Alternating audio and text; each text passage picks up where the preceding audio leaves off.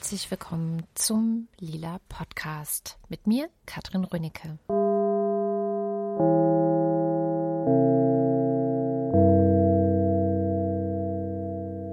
100% Frauenquote, um einfach auch ein Zeichen zu setzen und zu zeigen, dass es viele tolle Regisseurinnen gibt, die wahnsinnig tolle Abende auf die Bühne bringen. Und ich glaube, die können es halt einfach auch total gut. Und deswegen die Frauen. Anna Bergmann war das und zwar am Samstag, den 18. Mai hier in Berlin. Da haben wir nämlich zum zweiten Mal einen Live-Podcast mit Publikum aufgenommen und zwar im Rahmen der Burning Issues Konferenz und des Theatertreffens in Berlin. Nicola Brakamp und Lisa Jobt haben vor einem Jahr gemeinsam die erste Konferenz der TheatermacherInnen Burning Issues auf die Beine gestellt und dabei die Themen Geschlechtergerechtigkeit und Diversität in den darstellenden Künsten aufs Tableau gebracht. Auch der kurz danach präsentierte Themenschwerpunkt Unlearning Patriarchat des Theatertreffens fragte nach strukturellem Sexismus, Machtasymmetrien im Alltag und starren Rollenbildern. Ein Jahr später also geht es weiter und die Burning Issues Konferenz fragte in Berlin, was sind jetzt eigentlich die nächsten Schritte und wo kann man von anderen lernen? Und wie sehen vielleicht gute Modelle für die Zukunft aus? Drei Tage lang wurde diskutiert und sich vernetzt und Wege zu einer gerechteren und bunteren Welt gesucht. Burning Issues und das Theatertreffen und der Lila Podcast. Wir waren auch mit dabei im Deutschen Theater und mit Nicola Brakamp, Lisa Jobt, Anna Bergmann und Yvonne Büdenhölzer habe ich darüber diskutiert, was jetzt konkret geschehen muss, um diese buntere und gerechtere Welt zu erreichen. Das Ganze haben wir aufgenommen und das könnt ihr jetzt hören.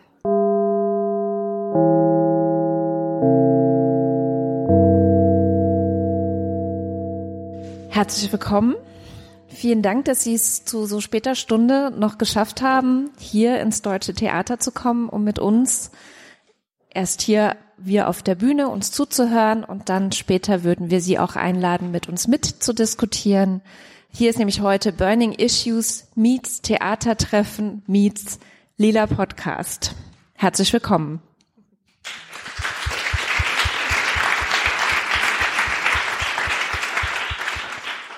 Und ich habe schon gesehen, das Programm heute, ich war selber leider nicht dabei, weil ich auf dem Barcamp Frauen unterwegs war, das auch heute war. Also wir haben hier gerade geballte feministische äh, Netzwerkaktion in Berlin. Ich habe aber gesehen, dass ganz wichtige Themen auf ihrem Programm stand.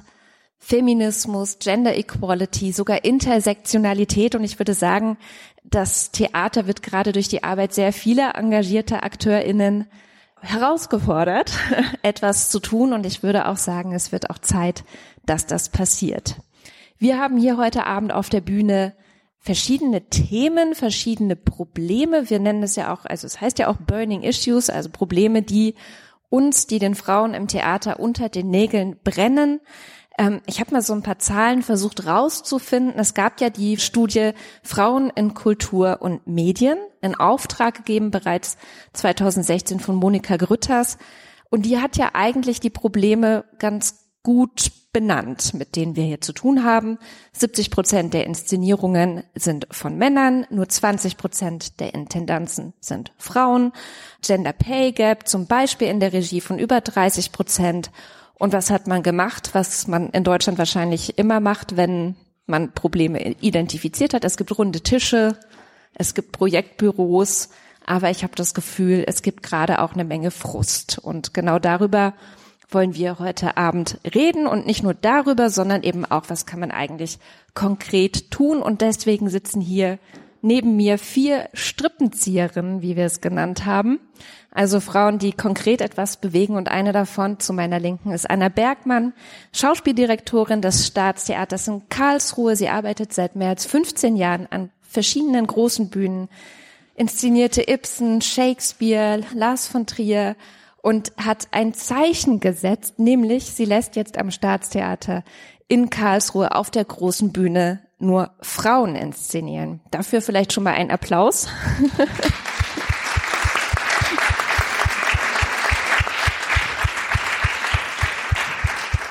Aber natürlich auch die Frage, warum? Naja, ich dachte mir, als die Möglichkeit bestand, äh, in diese Leitungsposition zu gehen, also als diese Einladung kam von Peter Spuler, äh, Schauspieldirektorin zu werden in Karlsruhe, äh, dachte ich, ich muss ja was ändern. Also ich muss definitiv ein Zeichen setzen, wenn äh, ich schon die Möglichkeit dazu habe. Mein Theater, wie man heute Abend sehen kann, ist nicht besonders politisch, aber ich bin politisch denkender Mensch und ich finde es total gut, dass hier die Möglichkeit für mich bestand, wirklich was zu verändern und eben 100 Prozent Frauenquote, um einfach auch ein Zeichen zu setzen und zu zeigen, dass es viele tolle Regisseurinnen gibt, die wahnsinnig tolle Abende auf die Bühne bringen, junge Kolleginnen zu fördern, Kolleginnen neu zu entdecken, Kolleginnen auch aus verschiedenen anderen europäischen Ländern international in Karlsruhe vorzustellen, in Deutschland das erste Mal arbeiten zu lassen. Und ich glaube, die können es halt einfach auch total gut. Und deswegen die Frauen. Direkt daneben auch zu meiner Linken Nicola Brakamp, ehemaliger Bonner Schauspielchefin. Sie setzte sich dort dafür ein, dass der Gender Pay Gap, von dem ich ja gerade schon sprach, zumindest geringer wird. Äh, wir haben schon kurz davor darüber gesprochen, ganz verschwinden konnte er natürlich nicht, weil die Umstände das nicht unbedingt zulassen. Sie hat sich auch für familienfreundliche Strukturen an ihrem Theater eingesetzt und äh, wenn ich das richtig verstanden habe, wurden in der in den fünf Jahren, die sie dort tätig war, zehn Kinder geboren. Das ist äh, anscheinend viel. Ja, das ist viel und das ist natürlich großartig und auch eine Herausforderung, wenn man Theater leitet, weil genau da fängt es ja an. In dem Moment, wo Frauen Kinder bekommen, verlassen sie erstmal für eine gewisse Zeit ihren Arbeitsplatz. Und da muss man erstmal den Frauen das Gefühl geben, dass sie herzlich willkommen sind, danach wieder einzusteigen und zwar zu den Bedingungen, die sie gerne hätten und die familienfreundlich sind. Und das ist ein ganz individuelles Problem ähm, oder eine individuelle Einstellung. Der eine möchte sofort wieder anfangen, der andere merkt, oh nein, das ist großartig, ich bleib erstmal zu Hause danach möchte ich aber die Sicherheit haben, auch wieder ähm, in den Beruf einzusteigen. Und das setzt natürlich so ein Theater vor eine Herausforderung, weil man natürlich einfach umdisponieren muss. Aber das Gute ist ja, dass es für alles immer Lösungen gibt. Wenn man sich zusammensetzt und wenn man guckt, wie viele engagierte, tolle Kolleginnen es auch gibt, die sich dann auch freuen, vielleicht mal eine Mutterschaftsvertretung zu machen oder die Rollen übernehmen können.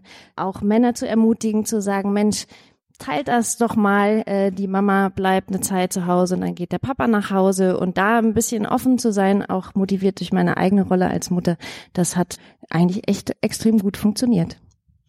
Ich würde sagen, auch das ist ein Applaus wert.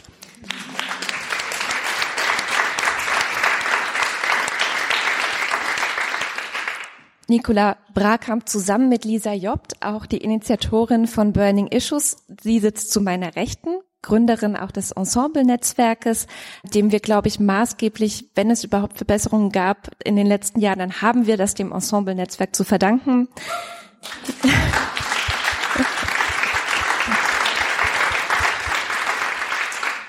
selbst lange Schauspielerin in verschiedenen äh, Theatern, aber auch im Fernsehen zu sehen, im, im Hörfunk zu hören.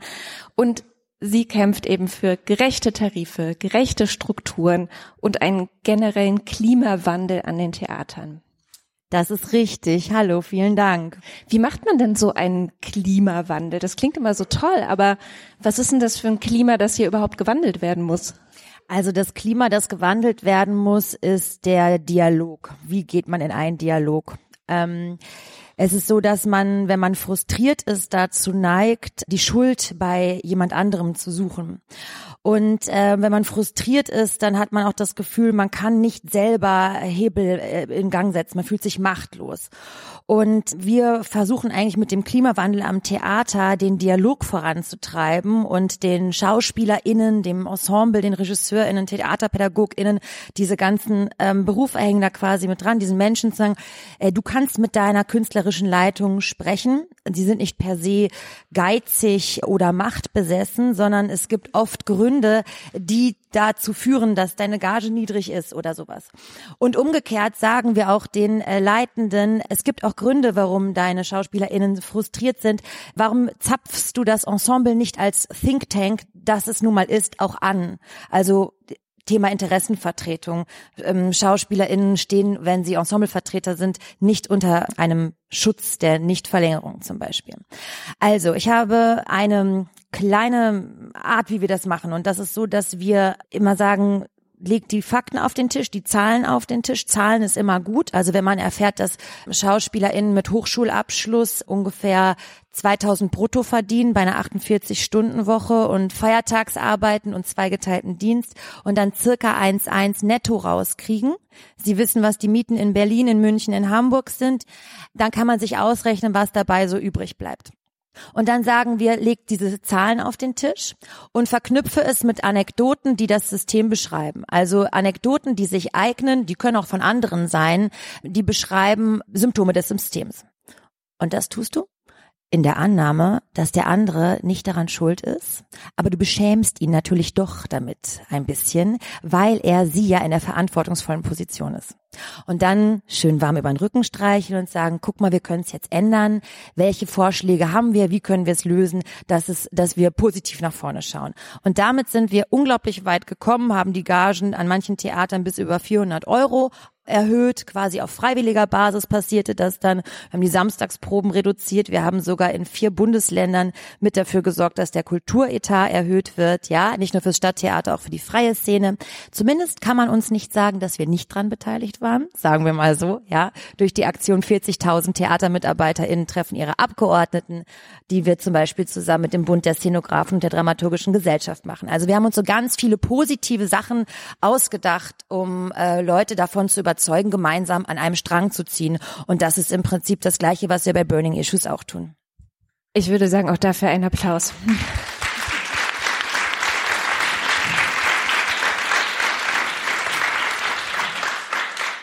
Und dann natürlich auch zu meiner rechten Yvonne Büdenhölzer, Leiterin des Berliner Theatertreffens hier, arbeitete lange als Dramaturgin bei verschiedenen Theatern und äh, ist zuletzt in die Schlagzeilen geraten, wie man so schön sagt, weil sie eine Quote für das Theatertreffen eben eingeführt hat, nämlich für Regisseurinnen hier. Ich zitiere nur kurz den Tagesspiegel. Das Theatertreffen, wie wir es mutatis mutandis seit 1964 kennen, ist erledigt. Hallo Yvonne Bühnenhölzer. Früher war alles besser, ne? Wer hat das geschrieben? Rüdiger Schaper. Zitat Ende. ja, auch ein Applaus dafür erstmal. Das muss man sagen.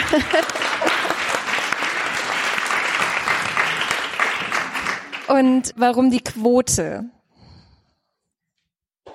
Also ich habe, ähm, ich leite das Festival jetzt seit 2012 und mein Job ist es ja, die Jury zu leiten. Also ich moderiere die Juryprozesse und nahezu bei jeder Jury-Schlussdiskussion, also wir treffen uns fünfmal im Jahr, ist es ein Thema, wie viel, also am Ende, wie viele Frauen sind in der Auswahl, ähm, was zeigt die Auswahl und so weiter.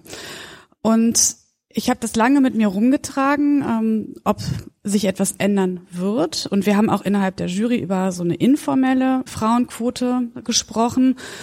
Und ich bin dann schlussendlich zu dem Ergebnis gekommen, das wird sich nicht ändern, weil wenn es ähm, so eine heimliche Quote ist, gibt es immer wieder viele Möglichkeiten, da auszuweichen. Und dann habe ich mich jetzt entschieden, ähm, die Quote von außen zu setzen, also als Instrument. Und es sind jetzt mindestens 50 Prozent in den Regiepositionen. Wenn Kollektive nominiert werden, müssen sie mehrheitlich von äh, Frauen besetzt sein. Also Shishi Pop würde da reinfallen. Ähm, wenn nur eine Frau, dabei ist, nicht. Und wir machen das jetzt für zwei Jahre. Das ist auch eine Form von Testphase. Wir werden die, den Prozess dann genau anschauen und evaluieren. Und vielleicht braucht man danach keine Quote mehr. Vielleicht muss man nachjustieren. Das ist im Augenblick noch offen. Und warum? Um das vielleicht auch nochmal zu sagen, das hast du ja gerade schon gesagt. Das Festival ist jetzt 56 Jahre alt und es gab insgesamt 11,7 äh, Prozent Regisseurinnen in der Szeneauswahl des Festivals und die erste Frau war überhaupt erst 1980 nominiert. Das war damals Pina Bausch.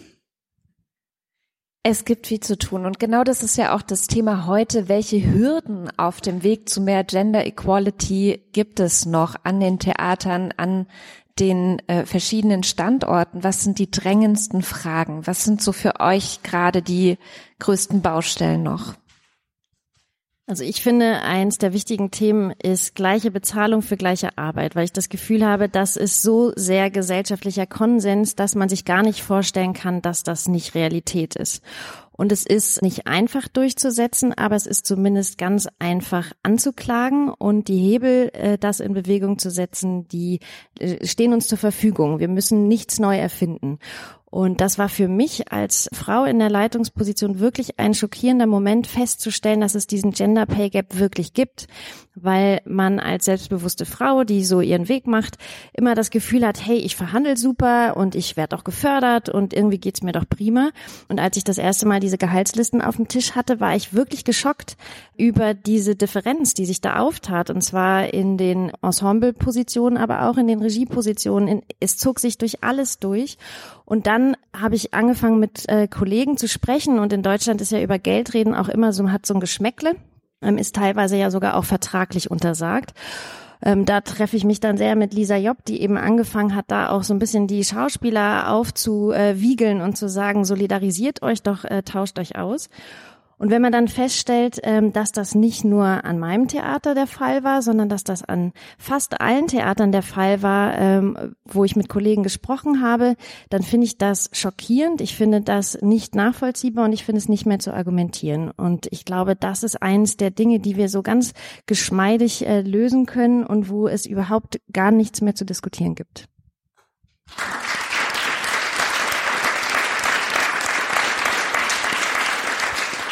Ich denke, dass das Thema Vereinbarkeit von Familie und Beruf ein Riesenthema ist und das ist kein Frauenthema. Das ist ein bei uns im Ensemble-Netzwerk von vielen Männern vorangetragenes Thema. Auf den Konferenzen, die wir gemacht haben, bisher die bundesweiten Ensembleversammlungen, haben das eigentlich ganz viele Männer besprochen. Denn du kannst während deiner, ähm, bis vor kurzem konnte man während der Schwangerschaft sogar einfach den Vertrag nicht verlängert kriegen. Also das ist jetzt ganz frisch, dass man das nicht mehr darf, aber während der Elternzeit geht das eben noch so. Das betrifft also auch Männer. Es betrifft, und das hat mit Geld auch zu tun, man kann sich das so vorstellen, dass TheatermacherInnen im Prinzip immer auf Montage sind. Die wohnen zwar in Berlin oder in Hamburg, aber die arbeiten woanders. Das heißt, einer muss die Sorgearbeit zu Hause machen oder du nimmst das Kind mit, denn das muss ja jeder für sich selber entscheiden. Wenn das Kind mitkommt, brauchst du eine Wohnung, die etwas größer ist, damit zum Beispiel eine Kinderbetreuung mit dabei sein kann. Das kostet eine größere Wohnung zu mieten für das Theater, eine Gastwohnung. Man muss im Prinzip in den Budgets, wenn du einen äh, Fördergeldantrag stellst, musst du schon Babysitterkosten mit einrechnen. Also SchauspielerInnen, die sind oft, da wir ja also ganz viel Stallgeruch immer haben, sind paaren wir uns auch oft mit unser, unseresgleichen. Und dann sind beide abends auf der Probe oder haben Vorstellungen und dann kostet das ungefähr 700 Euro Babysitterkosten. Ja, und das äh, netto, ne? So. Also das heißt, das musst du brutto erstmal ein, ein, also verdienen. Und das hat dann eben auch am Ende, muss das ähm, in den Budgets sich widerspiegeln, dass dieses Thema nicht ein privates Thema ist, sondern dass das ein strukturelles Thema ist und dass man das lösen muss mit öffentlichen Geldern zum Beispiel. Also wir arbeiten jetzt daran, also eine Kita in Karlsruhe zu haben. Das Theater wird ja netterweise für fast 400 Millionen Euro neu äh, gebaut und umkonzipiert und natürlich habe ich gesagt, muss da eine Kita her. Also ich bin jetzt mit einem evangelischen Träger im Gespräch, dass eben Gastregisseurinnen, Künstlerinnen, Künstler kommen können und ihre Kinder auch abends in eine Betreuung geben können. Das ist natürlich praktisch total irrsinnig und man, man muss es wirklich ausprobieren. Wenn eine Probe bis 22 Uhr geht, holt man das Kind dann noch ab, schläft man dann dort mit dem Kind in der Kita. Ja, aber das sind lauter so ähm, die Lisa Schlegel ist bei mir im Ensemble, sie ist gerade, ja, gerade vor zwei Tagen zum Beispiel ist Lisa, haben wir, haben wir gesagt, Lisa hat zwei Kinder, die sind jetzt natürlich in der Schule, aber auch noch betreuungsintensiv, aber Lisa ist seit zwei äh, Tagen unkündbares Mitglied unseres Theaters. Ja, das ist zum Beispiel auch total wichtig, finde ich eben langfristig über Zusammenarbeiten nachzudenken. Und das mit dieser Kita, das ist ein Langzeitprojekt. Also das werde ich nicht nächstes oder übernächstes Jahr zustande bringen. Das sind solche äh, Zeitläufe und Abläufe, die da beachtet werden müssen. Das finde ich halt so schlimm, dass das, wenn man es möchte, trotzdem noch so kompliziert ist, das umzusetzen. Aber wir arbeiten dran. Ja. Dazu muss man ja wissen, dass äh, Anna Bergmann nicht hauptberuflich äh, Kita-Organisatorin ist und äh, Frauenbeauftragte, sondern dass sie äh, Künstlerin ist. Das heißt, dass dreijährige dreijährigen Und du Pupa. hast auch noch ein Kind, genau. Und das ist, wird, das ist ein ganz spannender Testlauf, den es gilt zu unterstützen, ja. Aber das ist ja immer wieder das gleiche Thema in verschiedenen Bereichen, jetzt eben auch im Theater, dass dann doch, es muss erst eine Frau kommen, die solche Probleme in Ordnung bringt. Äh, wir haben es gerade gehört, wenn Männer in den Leitungspositionen sind, dann äh, passiert eben jahrzehntelang erstmal nichts und erst wenn dann die Frauen in der Leitung sind, passiert etwas.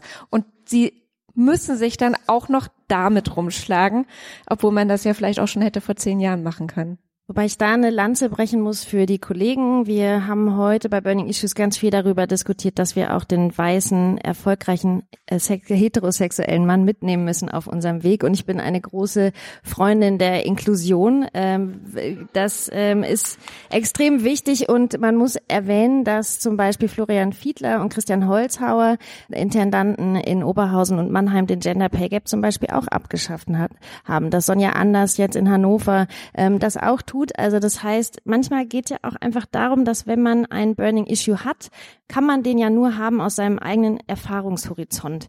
Und da bin ich auf die Männer oft nicht böse, weil sie sie haben das einfach nicht auf der Rechnung. Die haben andere Dinge, die sie innerlich antreiben und da muss man sie eben einfach auch, wie Lisa das gesagt hat, freundschaftlich äh, äh motivieren. Beschämen. Freundschaftlich beschämen, beschämen genau. und ein bisschen auch motivieren zu sagen, Mensch, das ist ein Thema und es lohnt sich und da bleiben wir dran. Und ich glaube, dass das ganz wichtig ist, dass das eben nicht nur kommt, wenn Frauen in der Leitung sind, sondern dass das auch kommen kann, wenn Frauen, die nicht in der Leitung sind, hartnäckig sind. Und damit will ich gar nicht unterstellen, dass ihr in Karlsruhe vorher nicht hart genug gekämpft habt, aber vielleicht ist ja auch das Engagement äh, von Anna äh, eine Konsequenz daraus, dass Peter Spuler erkannt hat, dass das wirklich unter den Nägeln brennt. Und deshalb wichtig an euch alle, setzt euch ein, zeigt Gesicht und äh, hört nicht auf zu kämpfen, wenn es dann irgendwann nicht weitergeht. Und im Zweifel immer die Freundin anrufen, weil die kennt wieder wen, der wieder wen kennt, der wieder was machen kann. Und so, glaube ich, kriegen wir das ganz gut organisiert.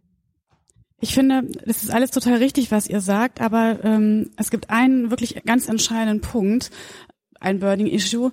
Es muss mehr Geld ins System. Also wir brauchen frisches Geld. Wir können uns unglaublich lange darüber unterhalten, dass wir innerhalb des Systems Gelder verschieben. Aber wem nehmen wir sie denn weg? Ja, also wenn man sich auch mal die Zahlen anguckt, äh, darüber wird ja auch nicht gesprochen. Aber was kostet denn so ein Bühnenbild von, sagen wir mal, Ulrich Rasche und was kostet ein Bühnenbild von Anna Bergmann? Wie viel Zugriff hat man aufs Ensemble? Also wer kriegt denn die guten Spielerinnen und Spieler? Also wer steht denn da in der, in der ersten Stelle etc.? Die ungleiche Bezahlung von Kostümbildnern, äh, von Bühnenbildnerinnen etc. Das finde ich sind auch alles wichtige Punkte und ich denke eigentlich, ähm, es, wir brauchen frisches Geld im System, um diese ähm, Gap auch ausgleichen zu können. Äh, und wir brauchen die EntscheidungsträgerInnen in Berlin oder auch bei unserer Konferenz, morgen wird ja auch Monika Grütters zum Abschluss der Konferenz anwesend sein, um wirklich ähm, uns die Möglichkeit geben, auch etwas zu verwandeln. Also auch mit der, mit der Frauenquote beim Theatertreffen. Wir werden da jetzt nicht das ganze System umkrempeln. Wir können ein Signal setzen in die, in die Szene. Und das ist auch wichtig. Aber trotzdem braucht es die Entscheidungsträger. Eine Quote ist ein, etwas, das kostet kein Geld. Das stimmt. Das hat ganz ja viel Effekt und kostet kein Geld. Auch Ensemblevertreterinnen unter Nichtverlängerungsschutz zu stellen, ist etwas, was ganz viel helfen würde, kostet kein Geld. Das sind doch äh, schon mal ganz gute Instrumente, aber ich finde den Punkt gut zu sagen, wir brauchen eigentlich mehr Geld in dem System wegen zum Beispiel auch Kinderbetreuung und um eben bisher schlecht bezahlte, marginalisierte Jobs, das sind dann ja meistens die Frauen, die diese machen, auch aufwerten zu können und da gleiche Bezahlung herzustellen. Jetzt gab es aber noch einen Punkt, nämlich was ja mit der Quote aufgefangen wird, ist ja diese große Diskrepanz, dass so viel mehr Regisseure aufgeführt werden als Regisseurinnen. Warum eigentlich? Also ich meine, 2019 äh, muss dafür eine Quote eingeführt werden. Gibt es da einen Erklärungsansatz dafür, was bisher eigentlich das Problem war? Na, ich glaube, ähm, wenn man sich die Zahlen anguckt ähm, oder auch Beobachtungen, Es gibt ja sehr viele junge Regisseurinnen, die ähm, starten, die ihre ersten Arbeiten machen, die auch gefördert werden von Intendantinnen, von Intendanten. Und dann gibt's aber, wie, darüber haben wir auch heute gesprochen, so eine gläserne Decke. Äh, das kann, kann damit zu, zu, tun haben, dass sich eine Regisseurin entscheidet, eine Familie zu gründen, dann vielleicht erstmal ähm, aussetzt. Das hat natürlich auch was mit der Struktur Theater zu tun. Und ich finde, es gibt einfach zu wenig Regisseurinnen, die darüber hinaus dann äh, mit den männlichen Kollegen gleichgestellt sind. Und das bildet sich halt ab, das bildet sich im System ab mit den 70 Prozent Männern äh, und das bildet sich auch im Theatertreffen ab. Und da muss die Struktur sich langsam verändern. Regieassistent am Theater XY probiert sich in seiner ersten Regieassist äh, in seiner ersten Regiearbeit aus. Das macht er auf der äh, Seitenbühne rechts oder im Offabend. Das macht die Regieassistentin genauso. Dann geht's in die kleinere Spielstätte und da kriegt die Regieassistentin vielleicht äh, das Kinder- und Jugendstück und da kriegt der Regieassistent ähm, äh, ein, ein modernes äh, Stück. Ähm, mhm. dann geht's auf die große Bühne. Ne? Man testet das so. Wie wie funktioniert? Kannst du damit umgehen? Und auf der großen Bühne kriegt die Frau dann Peterchens Mondfahrt und okay. er kriegt dann von Kafka einen Roman. Mhm.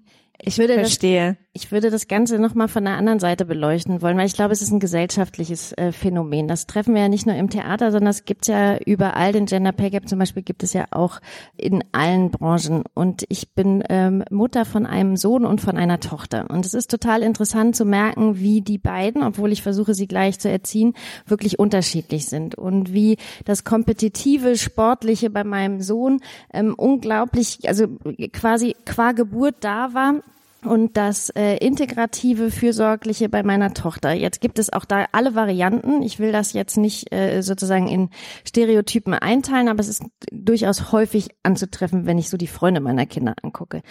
Warum ist das so, dass Frauen dann weniger vorkommen? Und wir haben heute Morgen auch darüber geredet, dass es natürlich so ist, dass wenn es in einem kapitalistischen System, in dem die Dinge sozusagen spielerisch und kompetitiv sind und man eben darum kämpfen muss, dass man die große Bühne bekommt, darum kämpfen muss, dass man den großen Etat bekommt, dass das manchen Leuten total Spaß macht und dass die da so völlig entspannt irgendwie da rangehen und dass das manchen ähm, meist weiblichen Menschen nicht so viel Freude bereitet. Und äh, das liegt äh, in der Erziehung, aber auch in den Genen. Und interessant ist ja nur, dass wir Frauen es sozusagen doppelt schwer haben, weil wir eben, wenn wir das Weihnachtsmärchen äh, spielen oder wenn wir uns das Krippenspiel angucken, gibt es eben nur eine Maria. Und es gibt aber ganz viel Hirten. Und wenn ich dann meine Freundin mitbringe, dann ist die sofort meine Konkurrentin. Das heißt, ich konkurriere um dieses kleine Stückchen Kuchen und werde dabei stutenbissig und habe das Gefühl, wenn ich das bisschen, was ich haben will, kriegen will, dann muss ich das echt mit, muss ich das mit Zähnen verteidigen und muss verhärten und muss links die Ellenbogen und rechts die Ellenbogen. Und ich glaube, deshalb ist sowas wie die Quote unglaublich wichtig, weil man einfach sagt, es gibt erstmal Chancengleichheit. Und dann kann man vielleicht auch ein bisschen entspannter den softeren Weg äh, der Karriere beschreiten und muss nicht mit einem Ego irgendwie durch die Gegend äh, walzen, was dann einfach auch eine Spur der Verwüstung hinter sich lässt. Und das äh, steckt äh, in vielen Genen ja drin, dass man einfach als Frau auch keine Lust hat, da so eine Spur der Verwüstung hinter sich herzuziehen. Das klang jetzt etwas martialisch, aber letztendlich sitzen ja jetzt hier auf der Bühne vier Frauen, die es, wenn ich das richtig überblicke, alle ohne die Quote geschafft haben und offensichtlich auch Spaß an diesem Wettbewerb haben, aber vielleicht ja nicht immer hatten. Ist das nicht was, was auch durch die Quote sozusagen ähm, gefördert wird, dass Frauen in Positionen gebracht werden und dann mit den Aufgaben wachsen und dann mit dem Wachstum auch Spaß daran haben können? Sie haben doch alle Spaß, oder? Also ihr ja, habt doch alle haben Spaß. Wir. so grundsätzlich muss man unbedingt diesen Irrsinnsberuf wollen und auch ausüben wollen. Also wenn man, ich habe mit 24 meine Diplominszenierung gemacht an der Ernst Busch und dann ging das los mit dem Arbeiten und natürlich völlig wahnsinnig und mich hat auch überhaupt nichts anderes interessiert, ja, und es hat immer Spaß gemacht und diese Spur der Verwüstung habe ich natürlich hinterlassen. Es gibt Theater in Schweden, da da darf ich erstmal nicht arbeiten, weil da gibt, herrscht wirklich eine Non-Screen Policy und wenn man da jemanden schräg mal anspricht, bisschen lauter, dann ist das schon zu viel und es ist auch total gut, dass es das gibt.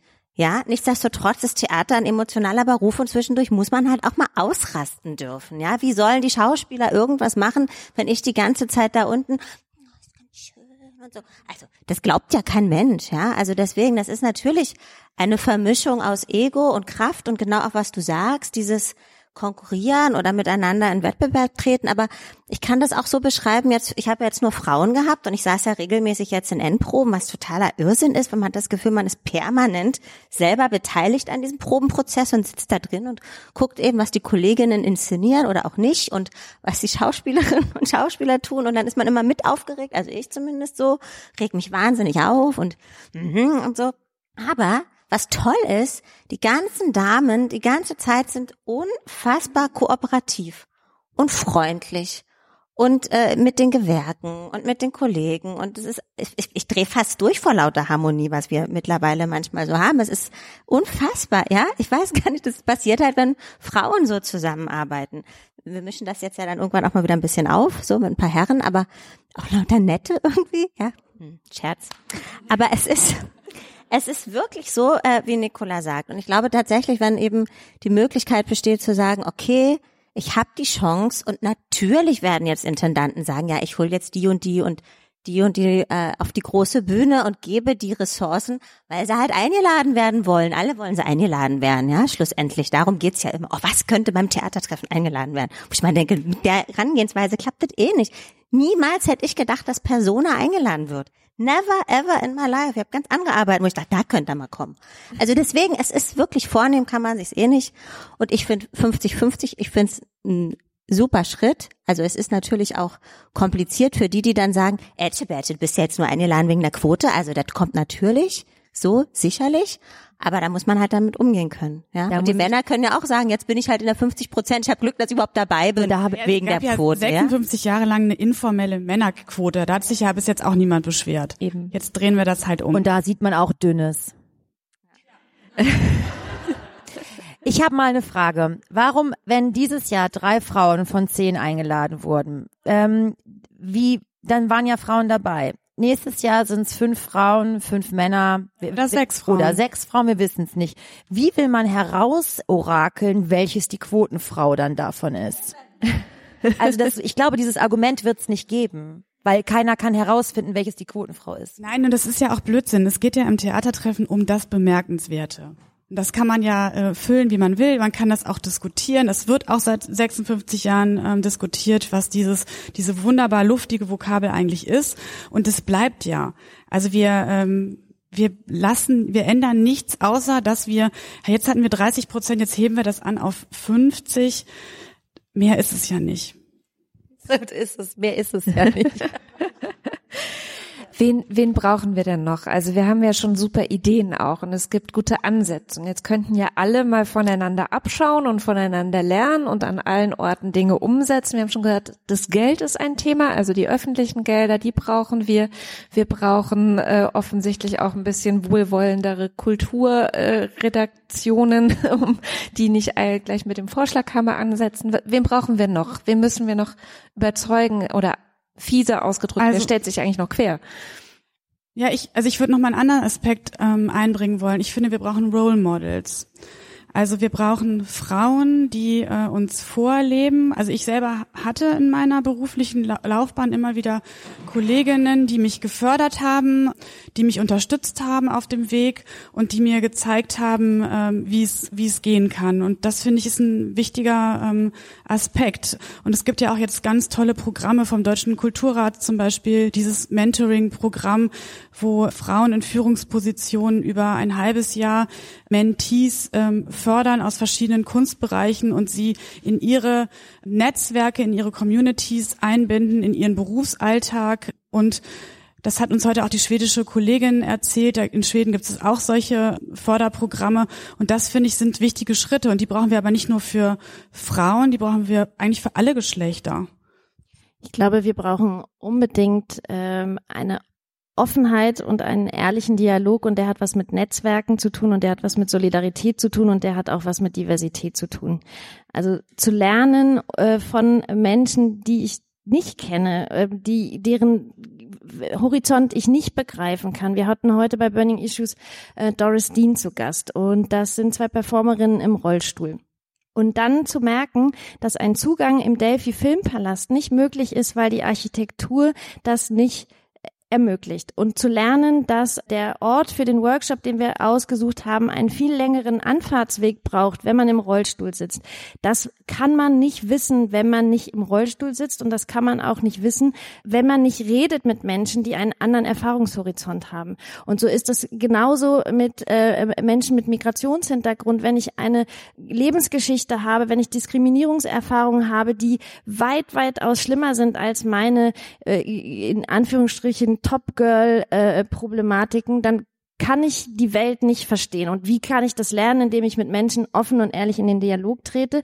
Aber wir leben in einer kompetitiven Welt und deshalb traue ich mich oft nicht, meine Schwächen zuzugeben und auch meine, meine Fragezeichen zu formulieren. Auch Lisa und ich hatten bei Burning Issues das Gefühl, meine Güte, wir sind echt keine, äh, wir haben nicht äh, äh Gender Studies gemacht. Ich bin in ganz bestimmten äh, ähm, äh, Debatten einfach auch, auch nicht sattelfest, aber was soll ich euch jetzt vortun äh, und vorspielen, als ob ich wüsste, was Intersektionalität und binär und so weiter bedeutet? Ich kann das ja nur emotional fühlen. Ich kann ja nur sagen, hey, herzlich willkommen, alle Menschen einladen. Hier ist eure Plattform. Sprecht. Und wenn ich eure Sprache nicht verstehe, dann muss ich einen Dolmetscher holen. Und ich glaube, das ist so unglaublich wichtig. Und deshalb sind Netzwerke so unglaublich wichtig. Und deshalb fühle ich mich im Kontext von Frauen so wohl, weil ich das Gefühl habe, die verstehen mich einfach. Und das geht gar nicht gegen Männer. Und das war in Bonn auch so spürbar, dass man sagt, ich darf zugeben, dass ich eifersüchtig bin auf Sonja Anders, weil die kriegt jetzt das Interview, was ich so gerne geführt hätte. Und dann guckt Sonja Anders mich an und sagt,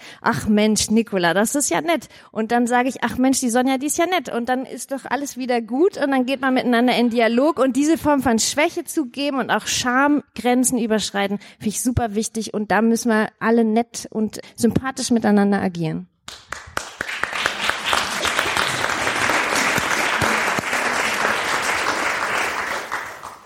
Wunderschön. Ist ja eigentlich auch Bühne der perfekte Ort dafür, oder? Schwächen zu zeigen, Grenzen des Verstehens auch zu verschieben, Perspektiven reinzuholen, die man noch nicht gesehen hat. Genau diese, diese Dinge sind ja Aufgaben von, von Theater letztendlich, auch zu rühren und anzurühren oder ein Unwohlsein hervorzuheben. Ähm, findet das dann auch statt, wenn man zum Beispiel mehr RegisseurInnen, also 100 Prozent RegisseurInnen dann auftreten lässt? Ist das was, was sich bemerkbar macht dann auf der Bühne, dass so dieses vielleicht ein bisschen ehrlicher, ein bisschen mehr die Schwächen im Vordergrund stehen? Also ich muss sagen, ich finde dieses männlich oder weiblich oder wie sieht eine Inszenierung aus? Ich kann damit nicht so viel anfangen, weil ich glaube, man muss mal zehn Inszenierungen hinstellen und dann sagen, jetzt sag doch mal, welche hat ein Mann gemacht und welche hat eine Frau gemacht. Ich schwöre euch, ihr wisst es nicht. Also ich kann es mir jedenfalls nicht vorstellen. Man könnte es erahnen, aber dann ist es vielleicht doch irgendwie, ach, der 25-jährige ähm, schwule Mann, der das inszeniert hat und nicht die 45-jährige Regisseurin oder also ich glaube, dass man das nicht sagen kann. Ich glaube auch, dass äh, die Frauen jetzt, die jetzt am Drücker sind, auch die Chance haben müssen, richtig schlechte Arbeiten zu machen. Also richtig schlecht, um so richtig mal diesen Raum auszudehnen. Ich kriege das Budget, ich experimentiere, ich probiere mich aus und schade, es hat nicht funktioniert, weil ich habe so viele äh, schlechte Arbeiten auch schon gesehen im Theater und das halte ich aus, weil ich empfinde das als Ausdehnungsraum und denke, das muss auch sein. Das, das müssen Frauen auch äh, jetzt haben dürfen. Also so.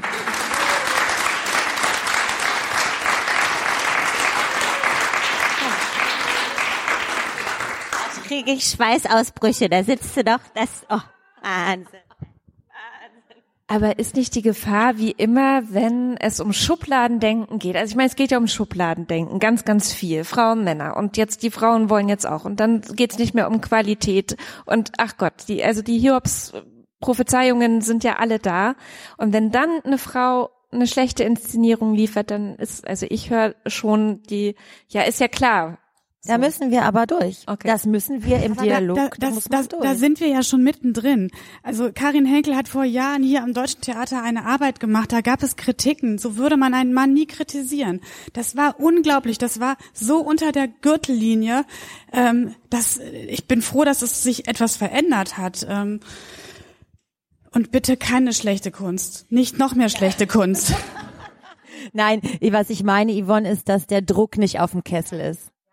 Das ist ja auch, das, das haben wir ja auch schon sehr häufig jetzt ähm, festgestellt, dass Frauen viel seltener eine zweite Chance bekommen als Männer. Äh, Eine Frau äh, fragt den Dramaturgen, und wie fandest du das so? Der Mann sagt, war gut, oder?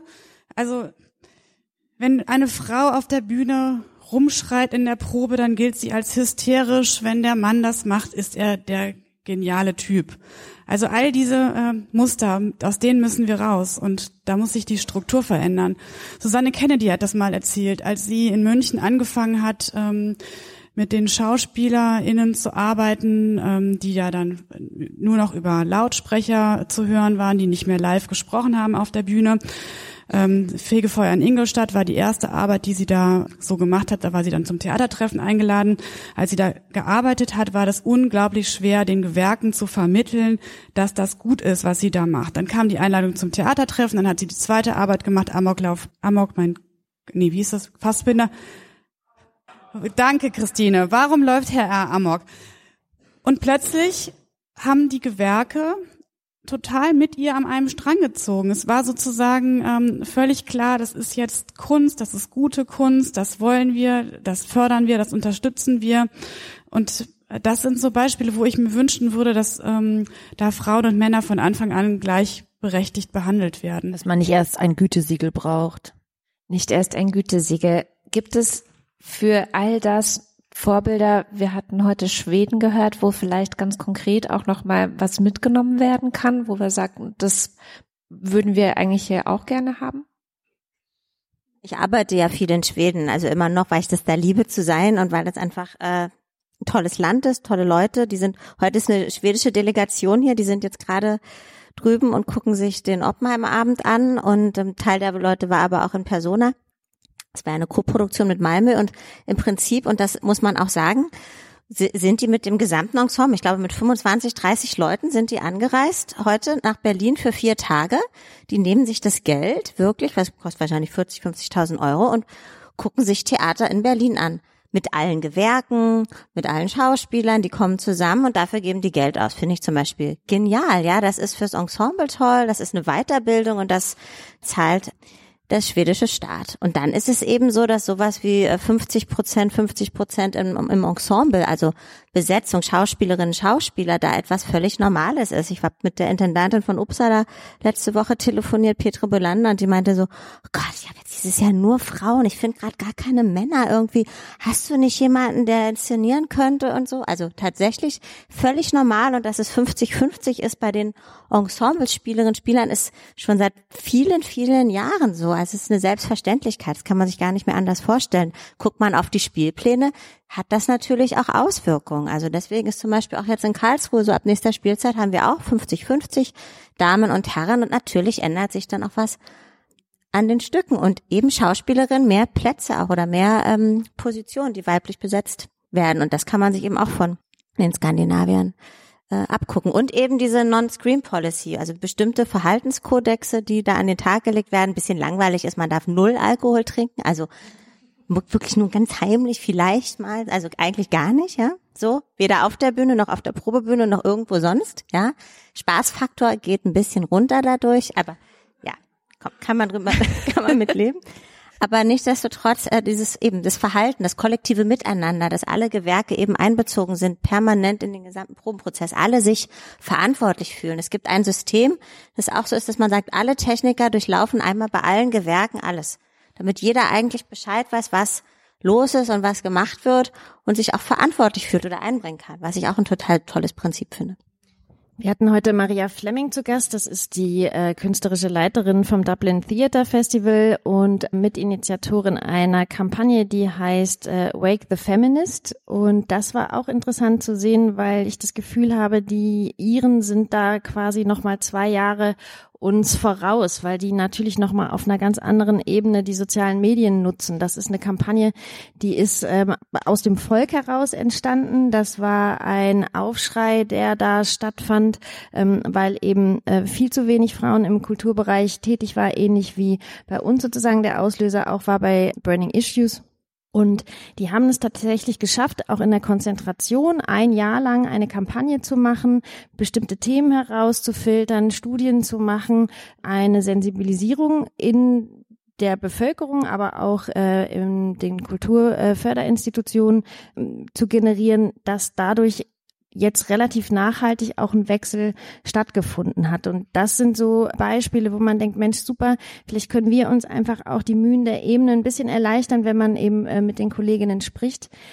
Ganz interessant fand ich allerdings auch äh, bei Burning Issues, dass wir Nele Hertling und Renate Klett zu Besuch hatten, zwei Vorreiterinnen ähm, der Frauenbewegung aus den 80er Jahren und festzustellen, Mensch, was haben die denn eigentlich auch schon alles rausgefunden an Forderungen? Was haben die eigentlich äh, rauskristallisiert und was ist da nicht passiert und warum ist das nicht passiert? Und ich glaube tatsächlich, dass unsere Generation es erstens deshalb einfach hat, einfacher hat, weil die schon mal für uns gekämpft haben und zum anderen, weil wir durch die sozialen Medien und durch das Internet eine ganz andere Demokratisierung von Meinungen und äh, Möglichkeiten haben. Und das finde ich eine Riesenchance. Damit wird viel Schindluder getrieben, aber es ist natürlich einfach für uns erstmal auch eine Form, sich zu vernetzen und Druck auszuüben. Da glaube ich, liegt noch ganz viel Musik drin, dass wir auch viele, viele äh, Player auffordern, Gesicht zu zeigen, weil das ist das, was man eben ähm, auch braucht. Man braucht Galionsfiguren. Ich bin unglaublich froh, dass wir so viele tolle Künstlerinnen ermutigt haben, auch bei Burning Issues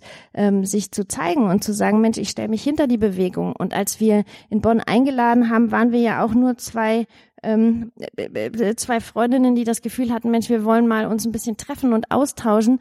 Und wenn da Yvonne Büdenhölzer nicht gewesen wäre, wenn da Sonja Anders nicht gewesen wäre, wenn da Amelie Niermeier und Barbara Frei nicht gewesen wären, die einfach so in ihrer Freizeit sich auf ihre Besen gesetzt hätten und dahin geflogen wären, einfach nur, weil sie das Gefühl haben, sie wollen mitgestalten und nicht, weil sie einen Panelplatz haben oder ein Interview kriegen oder weil sie wissen, das ist eben das Gütesiegel, damit bin ich auf der sicheren Seite Seite, sondern wirklich zu sagen, wir solidarisieren uns. Das ist wichtig und je prominenter ihr seid, je mehr Influencer, äh, je mehr Leute ihr äh, influenzen könnt, umso wichtiger. Und das ist halt super. Zeigt euch und äh, tretet ins Licht. Das Mentoring-Programm in Schweden wollte ich noch sagen, das hat als interessante Kombination, dass es nicht nur um Netzwerken geht, sondern dass es auch gleichzeitig um eine Ausbildung geht. Wie leite ich eigentlich? Denn in Deutschland ist das so, dass das Leiten wenig bis gar nicht gelehrt wird und dass man diese ganzen Symptome davon in ja, traurigen Ensembles quasi ablesen kann. Und ein Mentoring-Programm, das Frauen in Führungspositionen wollen, das noch größer gedacht wird als Netzwerk mit Kompetenzvermittlung, finde ich einfach brilliant.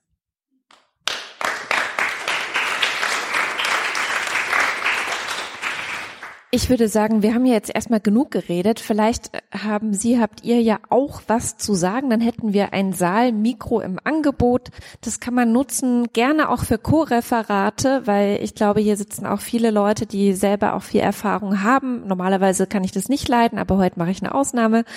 Bitte gerne. Einfach Hand zeigen, dann kommt ein Mikro geflogen. Da ist eine Hand.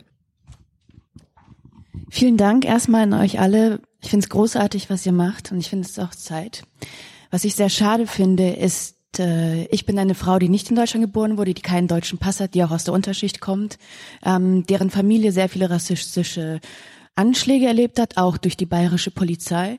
Und ich finde es sehr schade, ähm, dass wir nicht gehört werden oder nicht wirklich genug, weil keine einzige von euch Frauen hat jetzt bestimmte Themen angesprochen, die Frauen wie ich oder Frauen, die schwarz sind oder die bestimmte Sachen erlebt haben. Keine einzige hier hat bestimmte Sachen angesprochen. Und ich finde, es gibt einen Unterschied zwischen weißen Feminismus und zwischen POC-Feminismus oder Feminismus mit Migrationsvordergrund. Wir haben noch die beschissenere Arschkarte. Vor allem, wenn wir als Geflüchtete hergekommen sind und dann vielleicht irgendwie benutzt wurden, um Kunst zu machen. Und das finde ich sehr schade. Und ich würde mir für nächstes Jahr unglaublich wünschen, dass Leute mit Migrationsvordergrund auch da sind. weil ja, Absolut, ich äh, kann das, also ich kann das nur total unterstützen. Ich habe versucht, äh, eben das zu beschreiben, weil ich glaube, man kann nur aus seinem eigenen Erfahrungshintergrund äh, berichten, weil das eben die Welt ist, in der man lebt. Und wir haben bei Burning Issues äh, es nicht so gemacht in der Kuration, dass wir auf diese Themen nicht eingegangen sind. Wir haben mit dem Diversity Arts äh, äh Culture Büro zusammengearbeitet. Wir haben äh, Performer, die aus äh, ganz unterschiedlichen kulturellen Hintergründen kommen. Und wir haben vor allen Dingen auch partizipativ aufgerufen, dass Menschen ihre Workshops, ihre Ideen äh, einreichen und haben dafür eine Bühne geboten. Und das war heute äh, tatsächlich auch divers und es waren auch äh, People of Color da. Aber ich glaube, dass wir heute hier sitzen, ähm, vier, äh, fünf weiße Frauen, hat natürlich damit zu tun, in welchem kulturellen äh, äh, Background wir uns befinden und dass wir sozusagen, du hast gesagt, ihr habt die schlimmere Arschkarte gezogen, ja unbedingt. Ich glaube, wir können ja nur wir können da, wo wir sind, die Türen aufmachen, damit ihr da sozusagen den äh, Durchmarsch durch die Institutionen einfacher habt und das nicht verschließen. Das ist das, was ich meinte mit Solidarität. Und das betrifft Menschen mit Migrationshintergrund genauso wie Menschen, die im Rollstuhl sitzen, genauso wie Menschen, die vielleicht einfach auch ähm, nicht in der Lage sind, sich dann so verbal äh, auszudrücken, wie wir das können, weil wir schöne Hochschulabschlüsse haben und eben einfach auch Förderungen haben. Genau, lasst uns das gemeinsam machen. Nächstes Jahr unbedingt. Komm vorbei, äh, gibt einen Workshop bei uns, sei Teil einer Podiumsdiskussion. Und ich bin so froh, dass es zum Beispiel jetzt in Dortmund eine ähm, Regisseurin geschafft hat, Julia Wissert, die eben auch nicht dem klassischen äh, Top Girl, wie sagt man, äh, Klischee? Klischee entspricht, wie wir das tun. Wichtig ist mir nur, dass wir das sozusagen in den Umgangsformen freundschaftlich und solidarisch miteinander formulieren. Und ich glaube, dann schaffen wir das zusammen. Und da bin ich ganz äh, zuversichtlich. Und jeder ist herzlich eingeladen. Und das meinte ich mit sich, Gesicht zeigen und sich einfach auch solidarisieren. Wir sind ganz viele und wir sind morgen übrigens auch alle bei der Demo, die vielen, zu der wir euch als Pinker Block unbedingt einladen wollen, weil da geht es eben auch um Vielheit und um Buntheit und das ist ganz wichtig. Ja, ich möchte das auch unterstützen, dass wir extra zum Beispiel in dieser Burning Issues Academy auch Slots ausgeschrieben haben, wo sich Leute drauf bewerben können und bitte bewirb dich nächstes Mal. Noch weitere Ach so, und wie das passiert, wollte ich noch kurz sagen, dass wir quasi so weiße Cis-Frauen sind. Das passiert einfach durch quasi zwei rufen sich an und machen es einfach. Es ist nicht so, als würden wir irgendwas repräsentieren. Auch Nicola Brabenkamp und ich verstehen uns nicht als die Anführerin von einer Bewegung. Wir verstehen uns als Plattformgeberin, wo ja jeder mitmachen kann. Ja, das ist ähm, das da ich kann dann nicht Burning mehr Issues machen. weitergehen. Ja. Ich glaube, das ist ja auch, das wirkt ja auch alles so äh, so safe. Das ist mir nochmal ganz wichtig zu sagen, weil du eben gesagt hast, ihr sitzt hier, ihr seid erfolgreich, ihr habt's geschafft. Das stimmt ja gar nicht. Also ich war ja noch vor ein paar Wochen beim Arbeitsamt und habe ALG 1 bekommen. Ähm, das sind einfach Punkte, über die wir ja auch nicht reden, weil das beschämend ist. Ich bin nicht mehr Schauspieldirektorin in Bonn und ich äh, finde das wichtig zu sagen, niemand von uns, ich zittere und bibbere und wache nachts auf und ich weiß nicht, wie ich meine Familie ernähren soll. Ja, dann kriege ich wieder Anrufe, danach denke ich, Alter, ey, ich rock die Welt und ich werde Präsidentin von Amerika. Also sozusagen diese Ups and Downs, die gibt's ja immer. Wichtig ist einfach aus dem, aus dem Versteck kommen und einfach auch mal sagen, dass es eben nicht immer alles gut läuft, dass man Leute braucht, die einem helfen, damit es gut läuft. Und äh, ich glaube, das ist eine Erfahrung, wenn man die hat, die Hände, die einem dann gereicht werden und die solidarischen äh, Schulterschlüsse, dann ist das super. Oh, ganz hinten ist ein, ein Einwurf. Hallo. Ähm, man soll sich ja mal fragen, was kann man selber tun? Ich bin Zuschauer.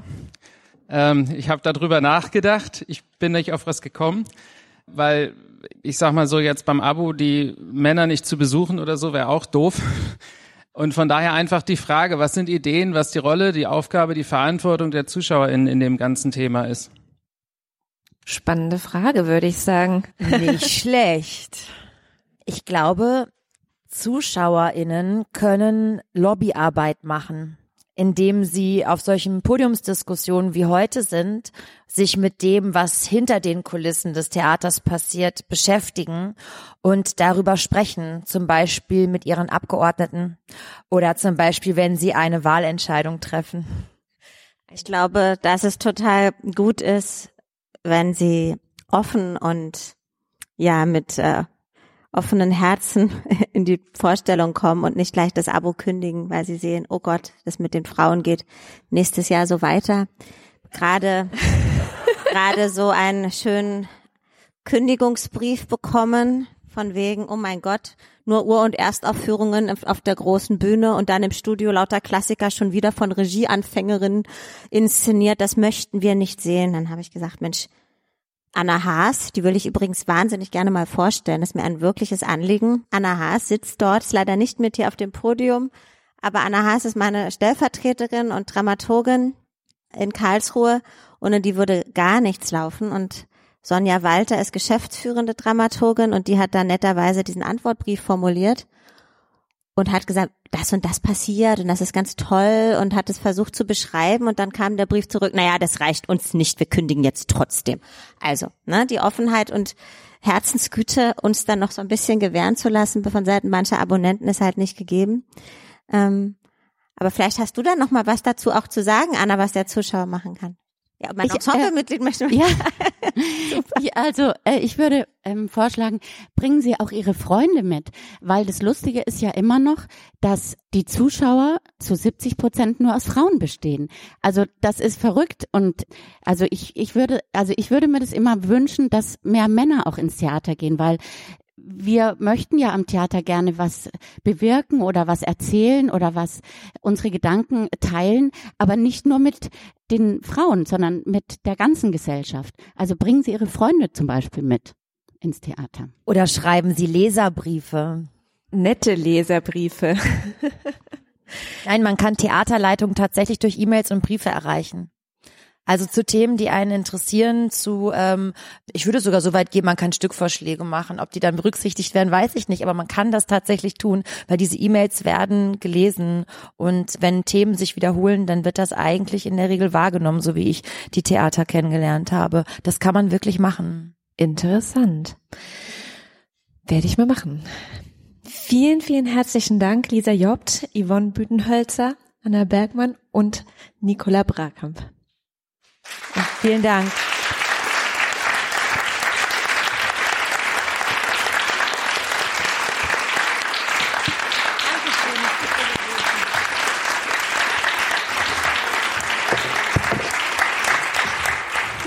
Sie, die Aufzeichnung vom Lila Podcast live im Deutschen Theater am 18. Mai im Rahmen der Burning Issues Meets Theatertreffen Konferenz hier in Berlin.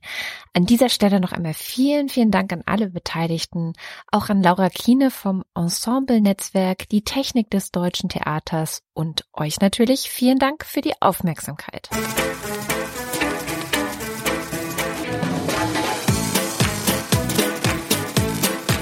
Und wenn euch der Lila Podcast gefällt, dann schreibt uns gerne eine Bewertung bei iTunes. Das hilft anderen, ihn zu finden.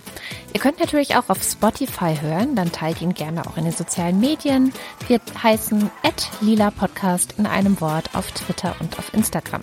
Ihr könnt uns auch finanziell unterstützen. Alle Infos dazu findet ihr auf unserer Webseite lila-podcast.de. Und in der kommenden Woche wird es weitergehen mit Berichten von feministischen Netzwerktreffen in Berlin. Der Lila Podcast war nämlich auch auf dem Barcamp Frauen. Und wir werden von Montag bis Freitag jeden Tag eine kleine Sendung von dort für euch aufbereiten, damit alle die, die nicht dabei sein konnten, auch ein paar Wissenshappen von dort mitnehmen können.